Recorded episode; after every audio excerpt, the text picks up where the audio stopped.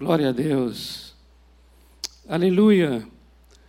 Louvado seja o nome do Senhor. Aqui está sendo um tempo muito precioso, eu creio aí na sua vida também, na sua casa. Um tempo lindo de Deus.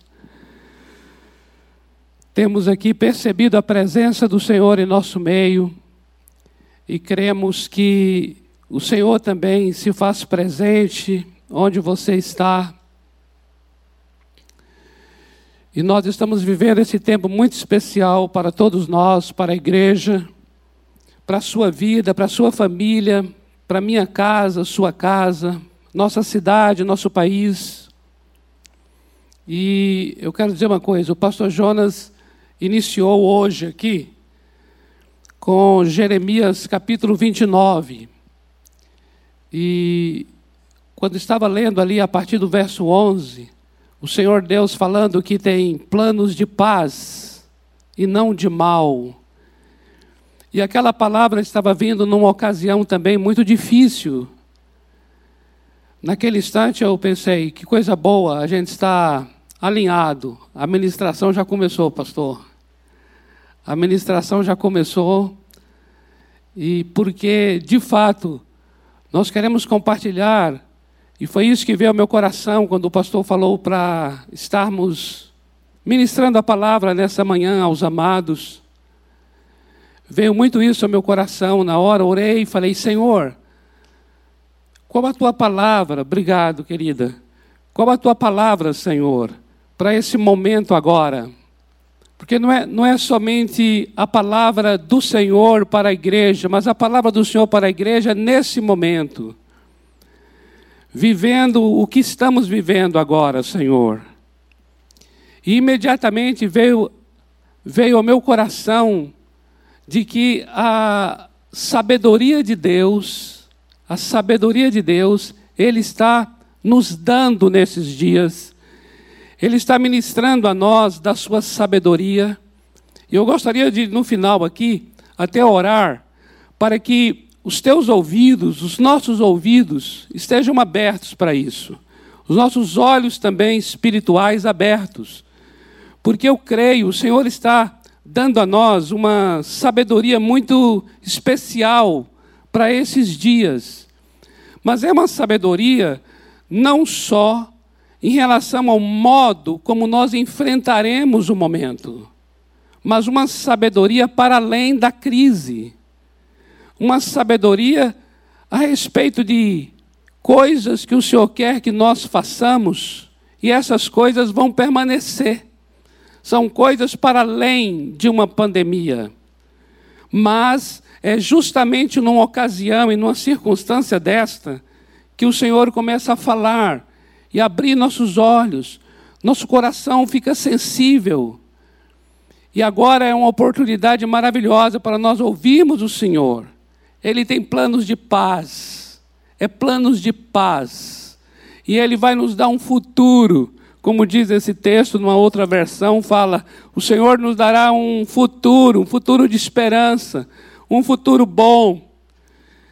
E nós, nesse momento, queremos ter um coração sensível para perceber o que está acontecendo na minha vida pessoal perceber o que está acontecendo na minha casa, perceber o que está acontecendo em minha vida como profissional, perceber o que está acontecendo na igreja, como igreja, como, como corpo coletivo. O que é que Deus está falando? Qual é a direção que Ele está nos dando? O que é que Ele quer que a gente saiba? Coisas essas que atravessarão os meses e os anos e nos acompanharão. Amados, eu quero dizer uma coisa muito tremenda que Deus tem firmado em meu coração. É de que a obra que Ele vai realizar em nós e que Ele já está realizando em nós, essa é uma obra que vai permanecer. O que nós queremos é que o Senhor faça em nós. Vírus não transforma o caráter de ninguém. Não há pandemia que possa mudar a nossa maneira de ver as coisas. Eu entendo que vírus, pandemia, crise são ambientes, são circunstâncias, são é, meios. Nós estamos vivendo isso, mas quem vai realmente transformar, quem vai realmente revelar a respeito daquilo que permanecerá é o Senhor nosso Deus. Por isso nós estamos aqui para trazer a palavra que é do nosso Deus. Eu queria que nós abríssemos juntos um livro que é um livro de sabedoria, um livro que traz uma, uma percepção muito aguçada de certas coisas. Não é Provérbios, não. Vai ser Eclesiastes. Eclesiastes, capítulo 10, versículo 10. Yara, querida, pode trazer outra água aqui que.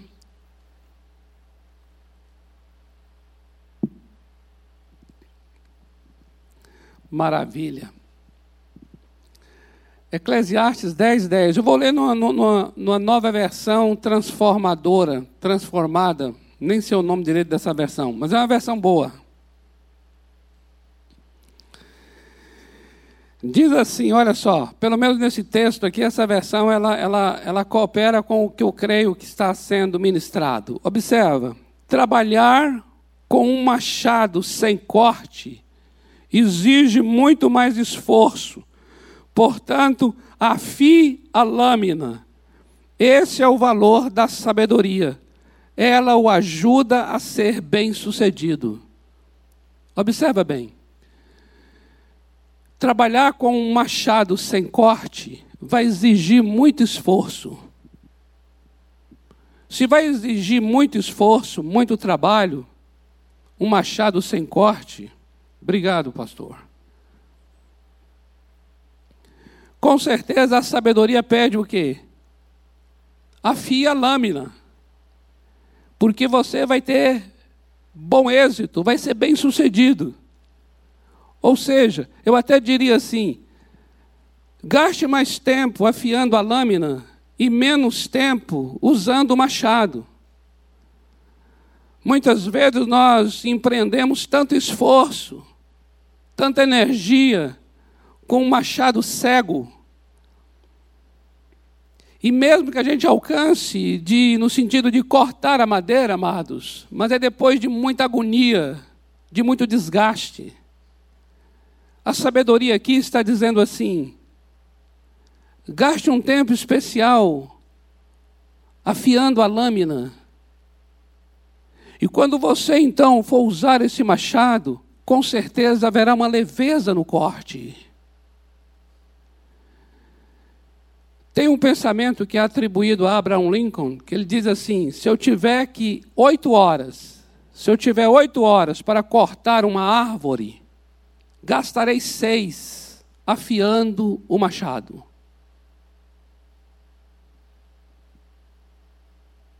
Porque com certeza essas duas horas para o corte serão duas horas muito produtivas. Porque está trabalhando com um fio de navalha, com um fio de corte muito bem afiado.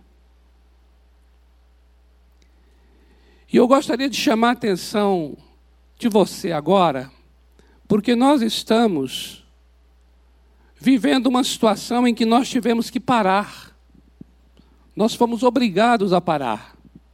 Eu sei que tem muitos, muitas pessoas que não pararam e não, e não podem parar, do ponto de vista de trabalho. Mas, amados, de um modo geral, todos nós paramos. Todos nós estamos agora em casa e é, até, e é necessário que fique em casa. Nós temos aí os, as, as previsões dadas pelas autoridades para essa, esse fim da quarentena, esse fim desse isolamento. Nós temos ainda um tempo em que estamos, eu diria, fisicamente, literalmente parados. Eu gostaria então de ser canal de Deus para abençoar sua vida com uma palavra de sabedoria. E a palavra de sabedoria é: nós estamos tendo uma oportunidade riquíssima de parar para afiar o corte do machado. Nós estamos tendo um tempo que eu gostaria que você pudesse tomá-lo, interpretá-lo. Eu gostaria muito que eu e você pudéssemos aproveitar essa ocasião e fazer essa leitura agora aqui. De que é um tempo, tanto no que diz respeito à minha vida pessoal, quanto no que diz respeito à vida conjugal, à vida familiar, à vida profissional, a vida ministerial, a vida de igreja. É um tempo em que nós estamos parados. E eu gostaria que você pudesse tomar esse tempo como um tempo para afiar a lâmina, afiar o corte do machado.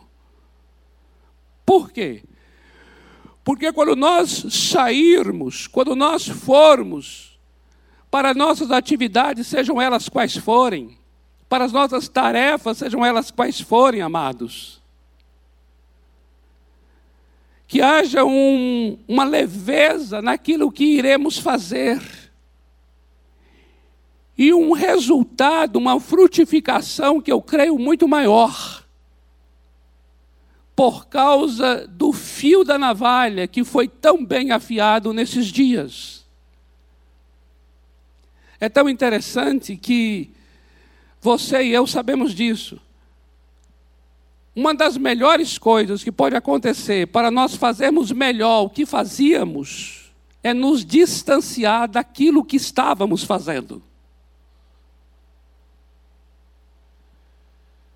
Eu e você, dentro de casa, seja em que papel você esteja exercendo, fora de casa também, nós estávamos muito envolvidos e comprometidos, como é o normal, a gente se aproxima bastante do que estamos realizando. E é dia após dia, não para. Manhã, tarde noite, não para. E nós não temos muitas vezes a noção devida se o que estamos fazendo de fato é o que deve ser feito, ou se o que estamos fazendo é do modo como deve ser realizado. Essas reflexões são difíceis para nós que estamos muito próximos do que realizamos. Eu vou dizer uma coisa a você a partir da, da, da minha experiência de isolamento, confinamento, isolamento, quarentena, seja lá o nome que der. Quero compartilhar a partir de, de, das percepções que tenho tido. Amados, distanciar-me das pessoas com as quais eu convivia antes, hoje me faz sentir mais próximo delas.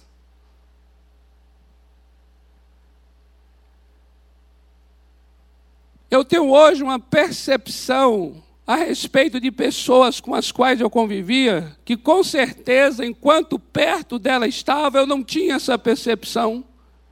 Percepção de, de valor, percepção de talentos, percepção de o quanto é importante o que aquela pessoa realiza, o que ela faz.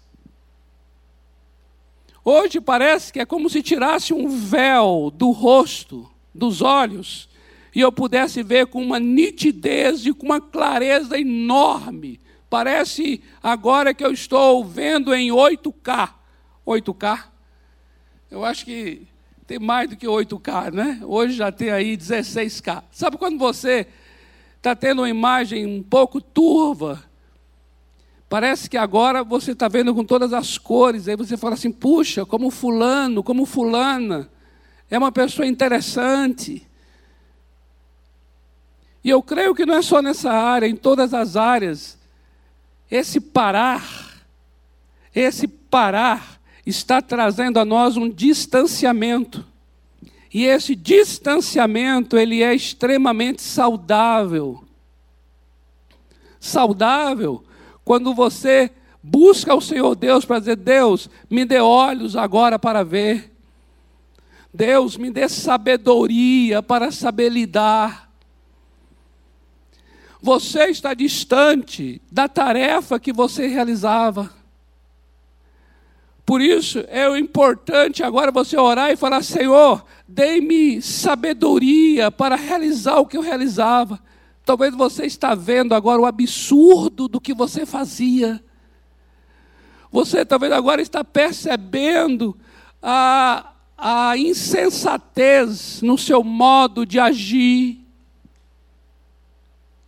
Essas percepções, elas são preciosíssimas e eu quero estimular, encorajar você a orar, a orar, porque agora é um tempo de oração muito precioso para dizer assim: Senhor, dê-me sabedoria, dê-me sensibilidade espiritual, numa linguagem de Paulo aqui, quando ele ora pelos Colossenses, no capítulo 1, no versículo 9, ele vai dizer: Senhor, eu quero conhecer a tua vontade, e por isso dê-me uma percepção espiritual para perceber a tua vontade.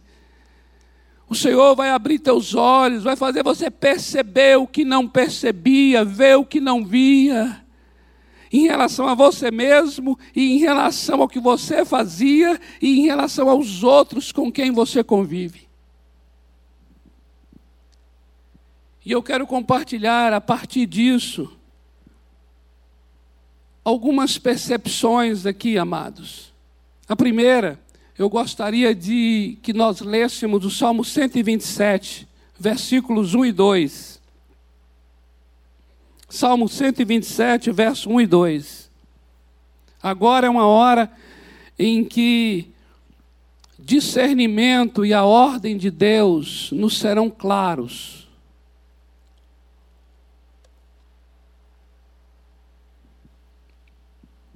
Observa, queridos, Salmo 127, verso 1 e 2 é um salmo que você conhece, nós já mencionamos, proclamamos, ensinamos esse salmo.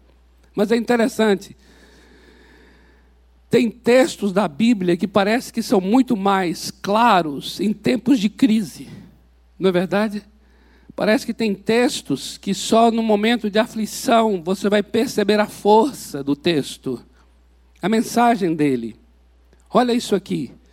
Se o Senhor não constrói a casa, o trabalho dos construtores é vão. Se o Senhor não protege a cidade, de nada adianta guardá-la com sentinelas. É inútil, observa aqui, é inútil trabalhar tanto, desde a madrugada até tarde da noite, e se preocupar em conseguir o alimento, pois Deus cuida dos seus amados enquanto dormem.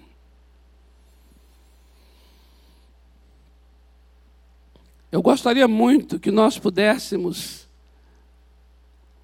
ter uma revelação, ter um, uma percepção a respeito desse texto, nesse momento em que estamos vivendo agora. Sabe por quê?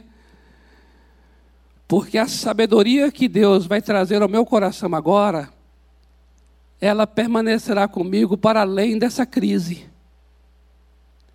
Porque o que o texto, na verdade, eu creio, a sua mensagem desse texto, não é para quando estamos agora parados.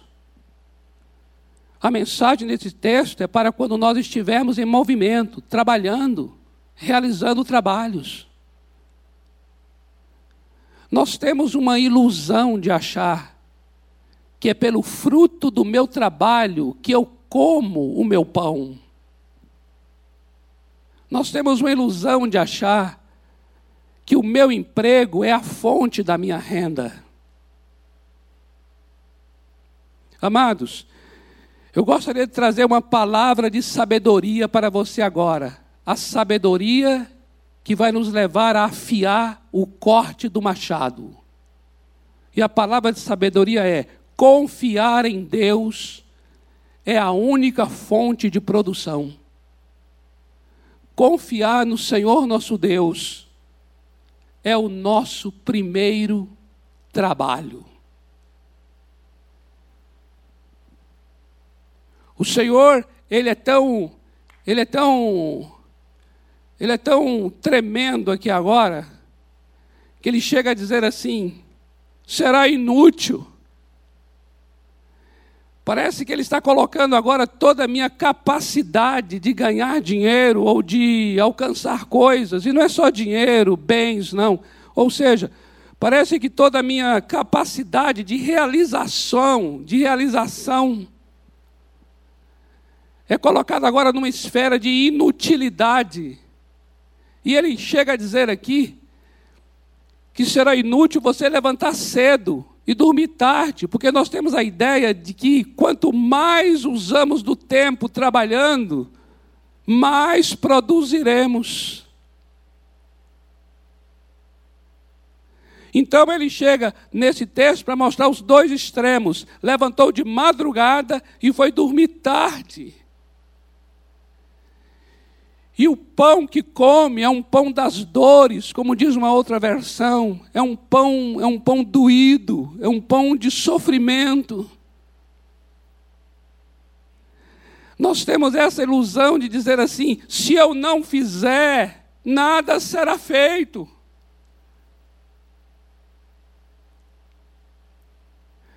Amados, esse não é um texto, você sabe disso, que esse texto aqui não é um texto que está trazendo um aval para a vagabundagem.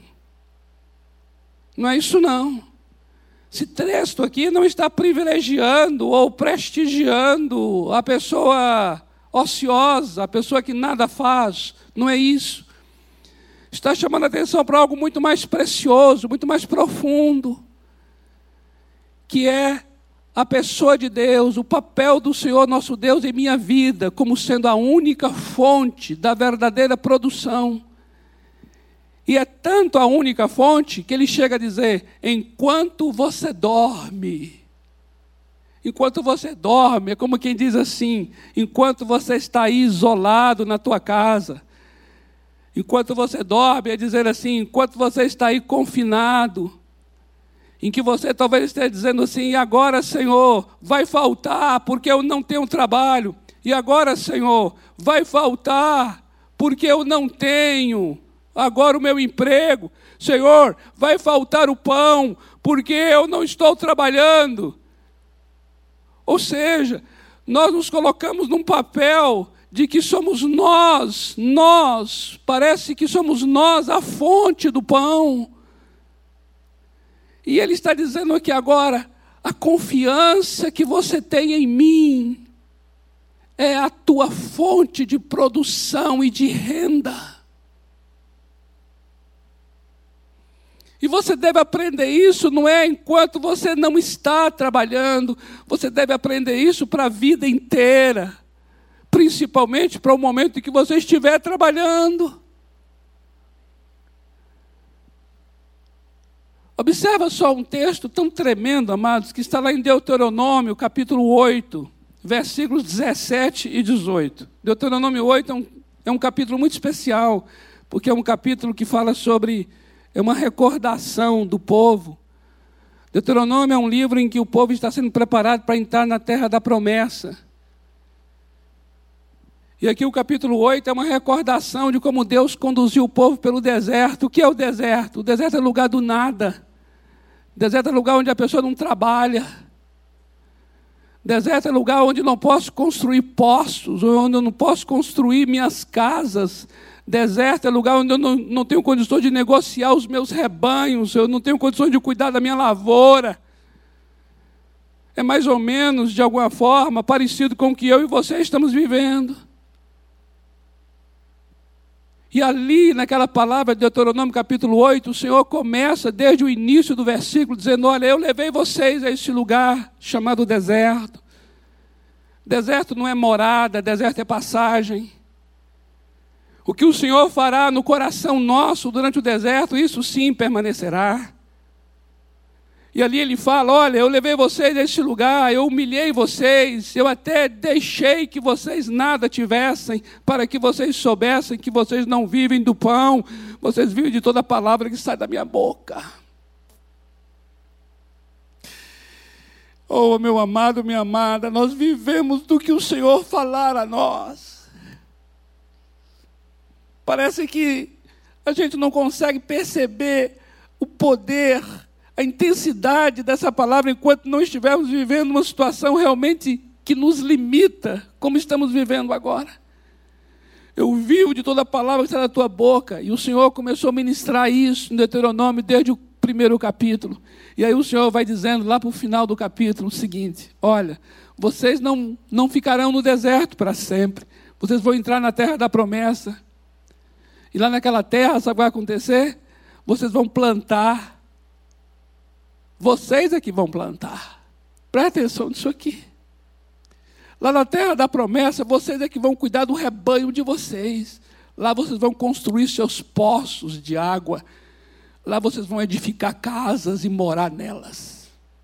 Ele está dizendo assim: vocês vão trabalhar. É como se dissesse a mim e a você: essa quarentena vai acabar, esse deserto chegará ao fim, você vai voltar à sua atividade. E aí o Senhor diz assim, aqui nos versículos 17 e 18.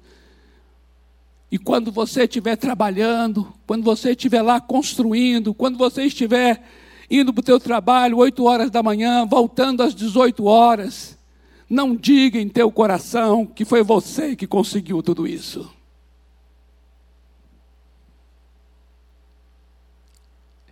Você percebe? Ele está dizendo assim: olha, não se iluda com a tua capacidade de realização como se fosse você que estivesse fazendo isso. O Senhor está dizendo assim: não, não, não encha teu coração disso. Não fique se ufanando e, e dizendo: minha força, meu trabalho, meu talento, minha capacidade, se não sou eu para fazer, quem faria? Não, não diga isso. Aí ele diz assim: sou eu, o Senhor, teu Deus, que te dá força para adquirir riquezas. Sou eu, Senhor teu Deus. Qualquer, qualquer atividade sua, qualquer emprego seu, qualquer trabalho seu é um canal, é um canal, mas a fonte é o Senhor teu Deus. A fonte é o Senhor teu Deus.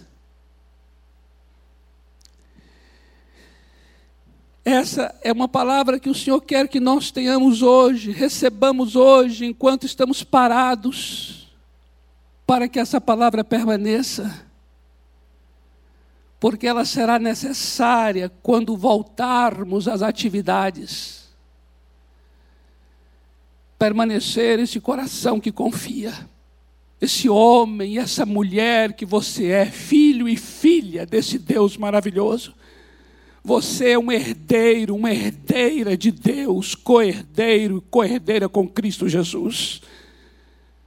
E é nessa qualidade que você vai estar colocando sempre o Senhor diante de você, em oração, para dizer: Senhor, tu és, tu és aquele que me dá o pão. Senhor, tu usas pessoas, trabalhos, profissões Tu me deste essa formação, tu me deste esse talento, tu me deste essa capacidade.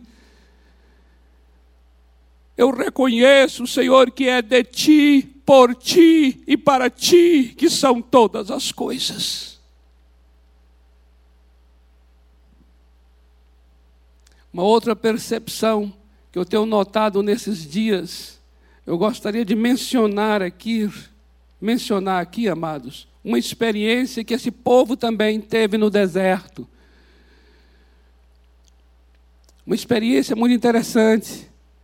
Eu vou recorrer ao mesmo povo que passou por aquele deserto e eles passaram por uma experiência, uma experiência que eu quero chamar a atenção para aplicar agora de uma maneira é, mais acessível à nossa realidade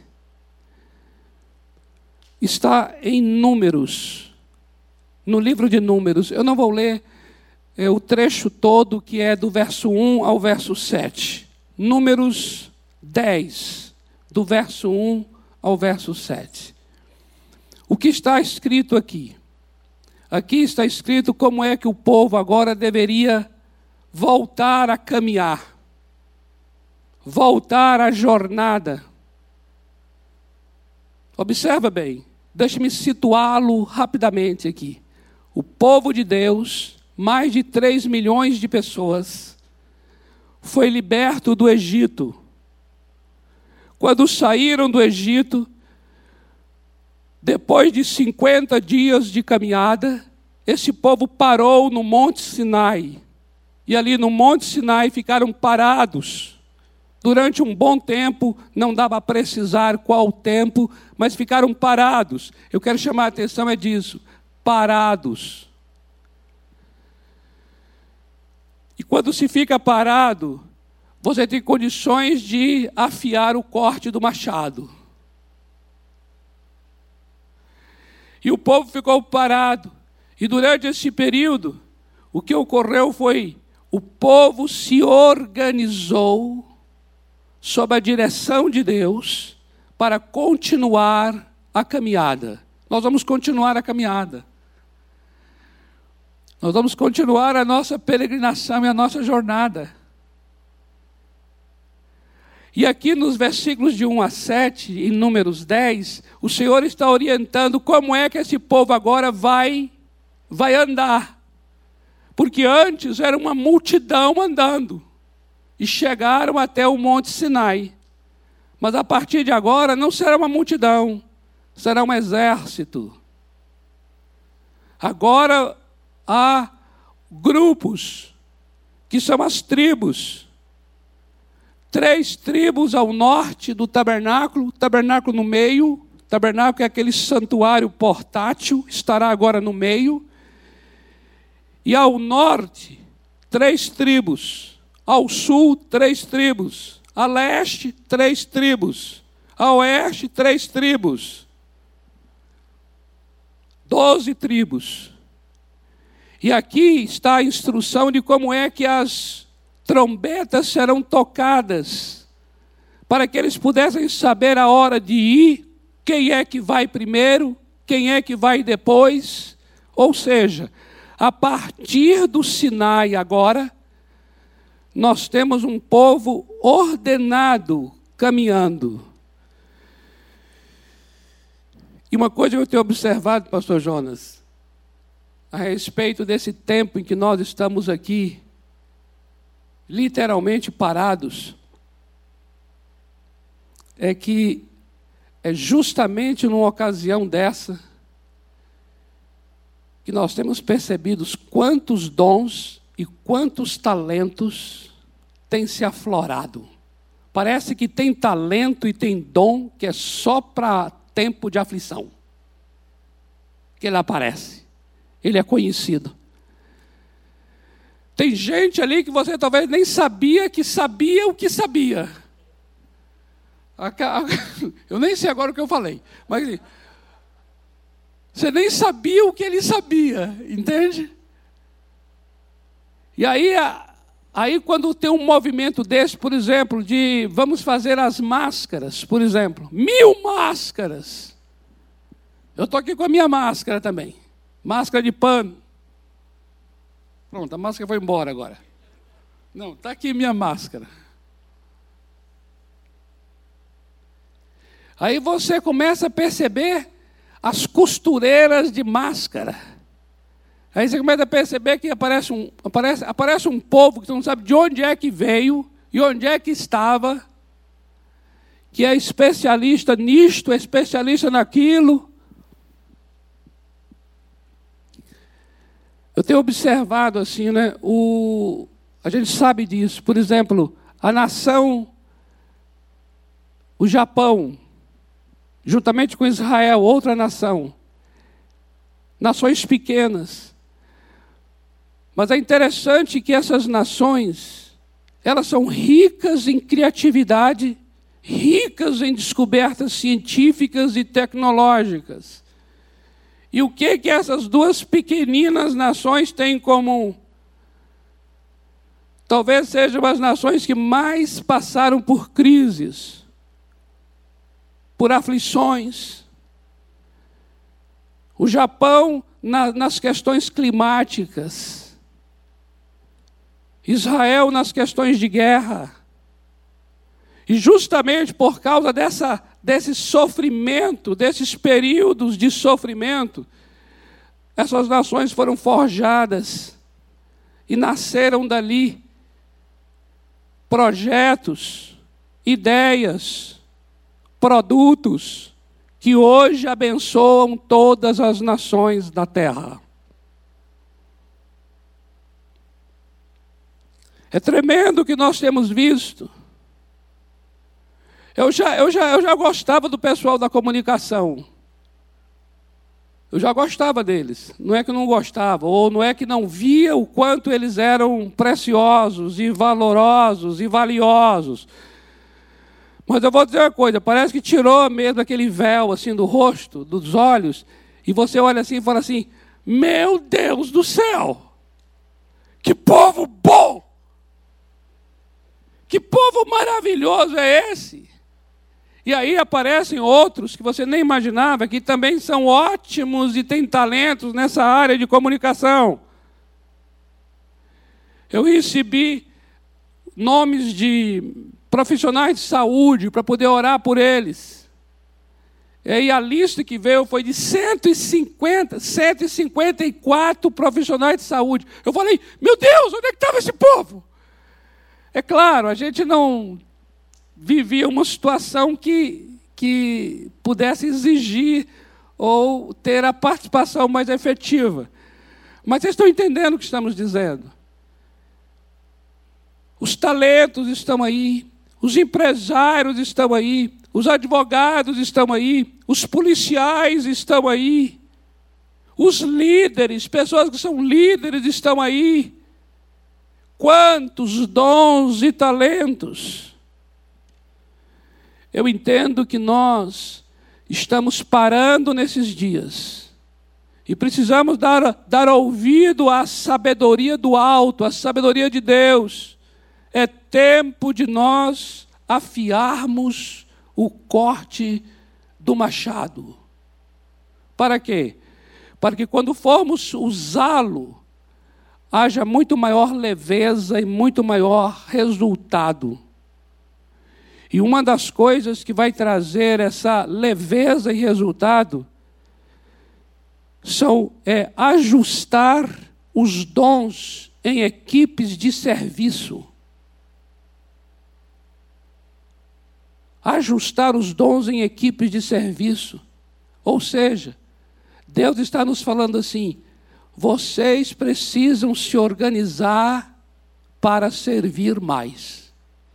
E o servir mais não está ligado à quantidade, está ligado ao ajuste que está sendo feito, que vai trazer uma qualidade e um alcance maior.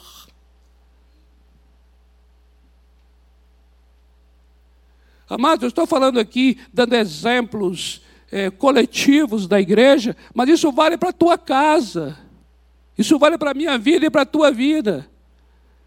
De áreas que precisam ser ordenadas, organizadas, ajustadas. Estamos nos esforçando muito para coisas que poderiam ser realizadas de modo diferente. E o Senhor Deus está te chamando agora, nesse momento, dizendo assim: sossega, aquieta, seja sábia, seja sábio, afia o corte.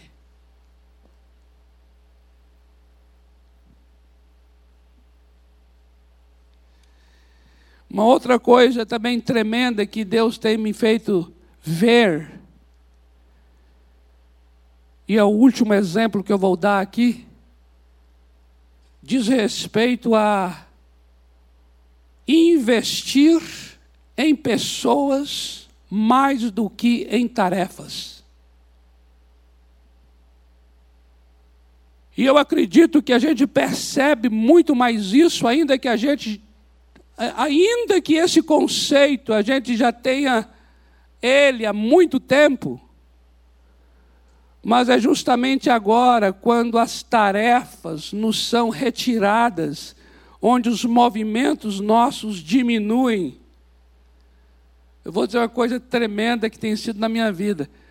Quanto mais as tarefas estão diminuindo, mais eu estou vendo as pessoas. E para mim isso é um indicador de que, quando antes eu estava tão atarefado, eu não conseguia perceber nem com quem eu estava realizando a tarefa. Eu quero chamar agora um texto bíblico para respaldar isso, que é um texto bastante conhecido, que é o início do ministério do Senhor Jesus. No capítulo 4 de Mateus, no versículo 19, quando ele diz assim: ele vai chamar os discípulos. Observa, vai chamar os discípulos. E ele diz: Vinde após mim, e eu farei de vocês pescadores de homens. Agora atenta para uma coisa aqui. Eu gostaria de situar rapidamente. O Senhor Jesus realizou isso logo depois de 40 dias de jejum no deserto. Mais uma vez está aqui o deserto. Ou seja, 40 dias ele estava jejuando, parado, parado, em oração e jejum. E ao sair daquela experiência de 40 dias, ao invés de ir logo pregando o evangelho do reino, ao invés de ir logo expulsando demônios, ao invés de ir logo curar enfermos, ou seja, ao invés de ir logo realizando tarefas, ele vai chamar as pessoas com as quais ele estará durante todo o período em que estará realizando tarefas.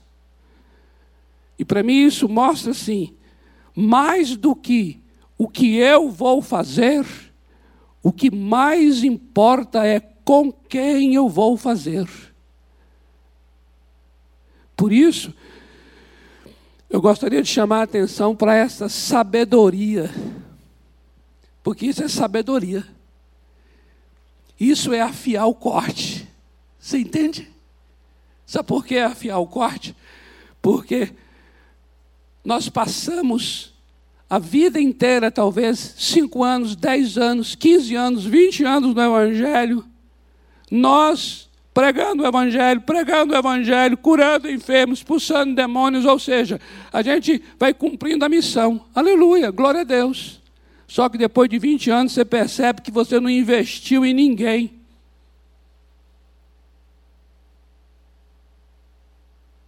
não tem outras pessoas para fazerem o que você faz no mesmo dia que você está fazendo, ou seja, você não se multiplicou em outros.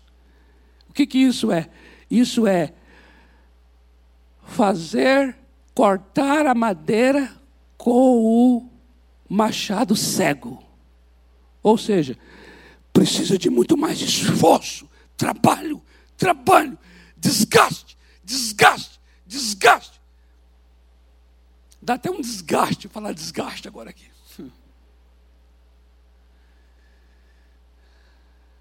Agora, quando você começa a investir em outros, você começa a perceber o que? A leveza do corte. Ou seja, você pode estar agora ministrando em vários lugares ao mesmo tempo o crescimento exponencial que isso vai produzir. Quantas vidas serem alcançadas com um esforço menor, porque você foi sábio para investir sua vida na vida. Eu quero chamar a atenção de você para essa palavra, discipulado. É uma palavra com a qual essa igreja aqui tem estado envolvida, comprometida do início ao fim. E é uma palavra que queremos expandir e ampliar cada vez mais. Por isso, você que está aí agora, eu, você, que ainda não começamos o ministério no sentido de atividades, tarefas, chegará o momento que vamos retomar tudo. Chegará o momento em que você virá ao templo para adorar o Senhor. Eu não, eu não, não vejo a hora de chegar essa hora. Chegará o momento em que você vai vir para as salas de aula. Não vejo a hora também.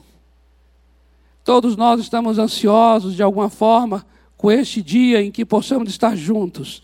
Mas, entenda bem, agora é uma hora para você orar e dizer: Senhor, dê-me sabedoria, dê-me sensibilidade. Eu quero retomar, eu quero retornar, mas eu quero ter olhos para ver as pessoas. Eu quero realizar o que eu realizava, mas agora eu quero cuidar para que seja com pessoas que o Senhor coloca ao meu lado. Porque não é somente o que eu farei, mas com quem eu farei, que para mim importa mais agora, Senhor. Então eu quero orar por essas pessoas, onde quer que elas estejam. Deus, coloca alguém na minha vida a quem eu vou dedicar a minha vida. Senhor, eu quero exercer isso, eu quero, eu quero zelar por isso, Senhor. Ore por isso. Agora é uma hora de orar por isso. Por quê? Porque o próprio Senhor Jesus sabe que o seu ministério tem um limite. Mas o que ele trabalhou com aqueles doze, o ministério continuou. O centro do seu ministério era a formação de pessoas. Enquanto ministra multidões, ele forma um grupo. E formar esse grupo é o que está no centro do que ele veio realizar. Porque quando ele retorna ao Pai, é este grupo que vai continuar o que o Senhor Jesus havia iniciado. Agora é um momento em que nós estamos parados, mas logo, logo estaremos em movimento normal e até maior. Por isso eu oro para que haja uma sabedoria do Senhor em teu coração, em meu coração. Sabedoria para sabermos trabalhar enquanto estamos parados, que é confiar no Senhor como a fonte da nossa produção. Sabedoria para nos organizar em dons e talentos, em grupos, em equipes, para servir mais. Sabedoria para podermos investir em vidas, em vidas, através de um discipulado lindo, tremendo, comprometedor. Amém? Queridos, vou dizer uma coisa a você. A igreja de Antioquia, ela nasceu como fruto de uma perseguição. Já disse o poeta, tem morangos que só se come à beira do abismo. Nós estamos vivendo um momento agora em que o mel será tirado da rocha. Em que o azeite será tirado da dura pederneira. O Senhor está trazendo para você uma palavra de paz. Porque o que Ele tem para nós é um plano de paz e um futuro de esperança. A nossa oração é que nossos olhos sejam abertos e ouvidos e coração abertos. Para transformar a vontade de Deus, traduzir a vontade de Deus em uma postura de sabedoria, em atos de sabedoria. Eu queria orar com você, tendo por base Colossenses capítulo 1, versículo 9. É uma oração do apóstolo Paulo. Queremos orar pela sua vida baseado nesse texto que diz assim: Por esta razão, também nós, desde o, dia em que o ouvimos, não cessamos de orar por vós e de pedir. Agora veja agora o pedido: que transbordeis de pleno conhecimento da sua vontade. Agora eu quero chamar a atenção disso aqui. Pleno conhecimento da sua vontade em toda sabedoria e entendimento espiritual. O que nós vamos orar agora é: Senhor, nós queremos transbordar no conhecimento da tua vontade, mas isso, Senhor, em toda sabedoria e percepção. Por isso nós vamos orar para que o Senhor te dê sabedoria para conhecer a vontade de Deus. Ele te dê percepção espiritual para saber o que Deus está querendo para a tua vida agora. Haja sabedoria para discernir a vontade de Deus e saber traduzi-la em sua vida. Pastor Jonas, por favor, meu amado. Eu falei com ele no início assim: quero muito que o senhor faça uma oração no final aqui. Nosso Pai, nós ouvimos a tua palavra. Veio do Senhor para o coração de cada um de nós, aqui e em casa. Nós nos curvamos diante da tua palavra e diante do Senhor que fala. E nós clamamos nesta hora: venha sobre cada um de nós o poder, a ação do Espírito de sabedoria, o Espírito do Senhor. Esse Espírito que vivifica a tua palavra, que é fonte de sabedoria para cada um de nós. Pai, em nome de Jesus, te damos graças por abrires os nossos olhos, aqui em casa, onde estão os teus filhos. Nós te pedimos, ó Deus, que tu ilumines a nossa mente, instruas o nosso coração, para que nós fujamos, para que nós descartemos toda a ignorância, toda a tolice que o mundo o conhecimento vão tem lançado em nossos corações e mentes. Senhor, nós reconhecemos que não somos coisa alguma sem Ti, que não podemos nada sem Ti, mas também reconhecemos que podemos em Ti fazer aquilo que Tu esperas de nós, para o que nós fomos criados. Senhor nosso Deus, nos deste o machado, dá-nos a sabedoria para afiá-lo, nos deste as ferramentas, os instrumentos Dá-nos a graça do céu para administrarmos bem a empresa, a família, os nossos bens materiais, administrarmos bem os nossos conhecimentos.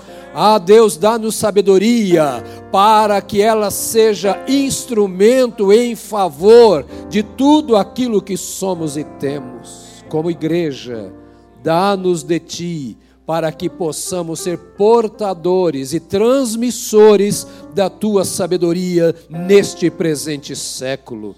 Rogamos, ó Deus bendito, em nome de Jesus, que tu entres com ação profunda em nossa casa e em nossa igreja, para que pessoas e mais pessoas sejam levantadas no teu poder para que seja dissipada a sabedoria do mundo e disseminada a sabedoria do Deus vivo e verdadeiro.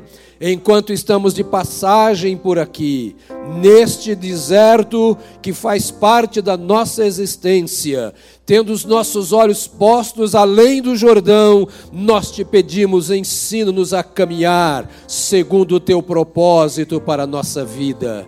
Senhor, então, em nome de Jesus, eu e meus irmãos, aqui e nas nossas casas, nós nos inclinamos diante do Senhor, que é a fonte de vida, que é a fonte de sabedoria, e abraçamos, ó Deus, a tua proposta para a nossa vida, para que possamos não apenas ter, mas agir nesta sabedoria do Senhor como igreja do Senhor Jesus Cristo. Estenda a tua mão, particularmente agora sobre cada membro desta igreja que colocaste sob os nossos cuidados, onde quer que estejam estes membros, e que esta seja uma semana diferente, que, ó Deus bendito, a tua voz e somente a direção do teu Espírito conduza os teus filhos e as tuas filhas nesses dias e que esses dias, por estas coisas, sejam transformados em dias de conquista, em dias de crescimento,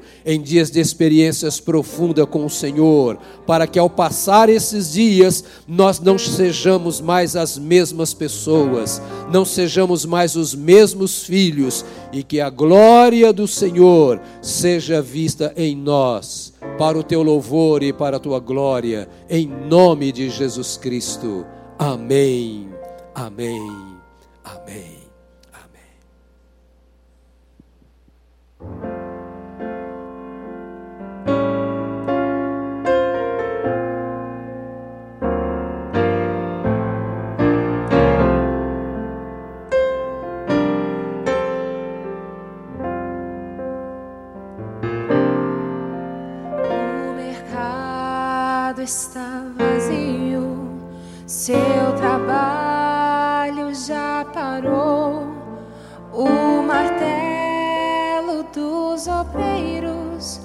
seu trabalho já cessou.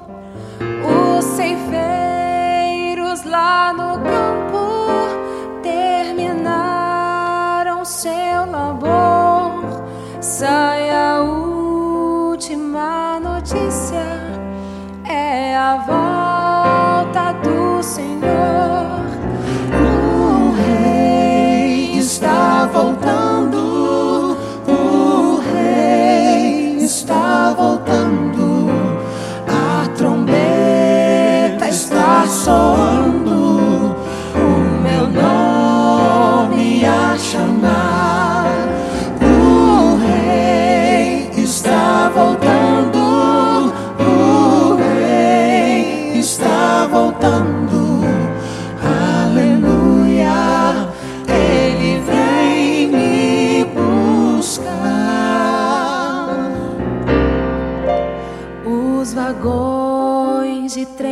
Vazios passam rua e quarteirões. Aviões sem seus pilotos voam pra destruição. A cidade está deserta, sua agitação parou.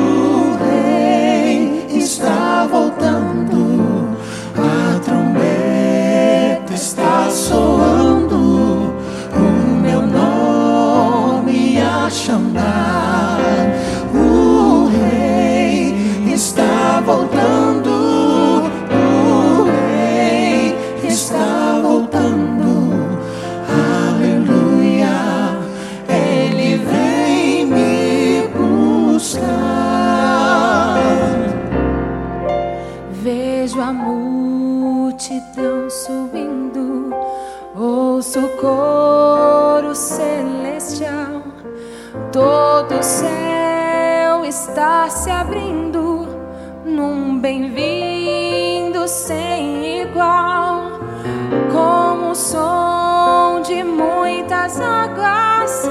Nós ouvimos entoar. Aleluias ao Cordeiro, nós chegamos para o lar. O Rei está voltando.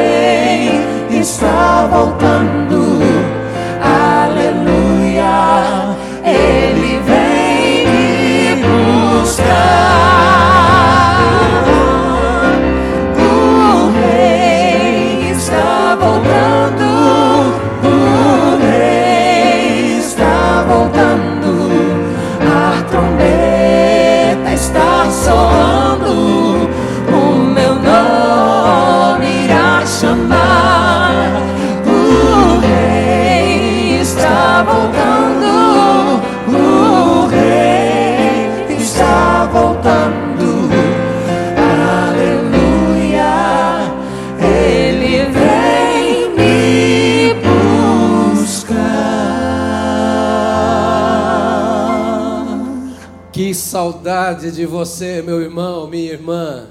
Que bom ver o seu rostinho, querido, ouvindo a palavra de Deus e participando desse evento conosco. A minha gratidão de coração ao Tiago e à Marisa, nossas ovelhinhas que estão lá em Curitiba, e foi sugestão deles. Agora há pouco, antes de começar o culto, eles mandaram de Curitiba essa ideia da qual você participou. Mande as suas ideias para cá. Nós não vemos a hora de nos encontrarmos aqui nesse templo. Se Deus quiser, vamos fazer uma grande festa. O culto vai começar às 8 horas da manhã e vai terminar às 9 horas da noite. E nós passaremos juntos um dia, cada um dentro do tempo que lhe for disponível, adorando a Deus e agradecendo pela vitória que o Senhor nos dará. Vou pedir uma última coisa para encerrarmos. Seja prudente. Eu estou orando e nós estamos orando para que este mal não afete aos membros da nossa igreja ao ponto de que alguém morra, mas seja prudente, cuide-se, não tente ao Senhor e Deus nos abençoará. Boa semana para você, que Deus te abençoe, em nome de Jesus.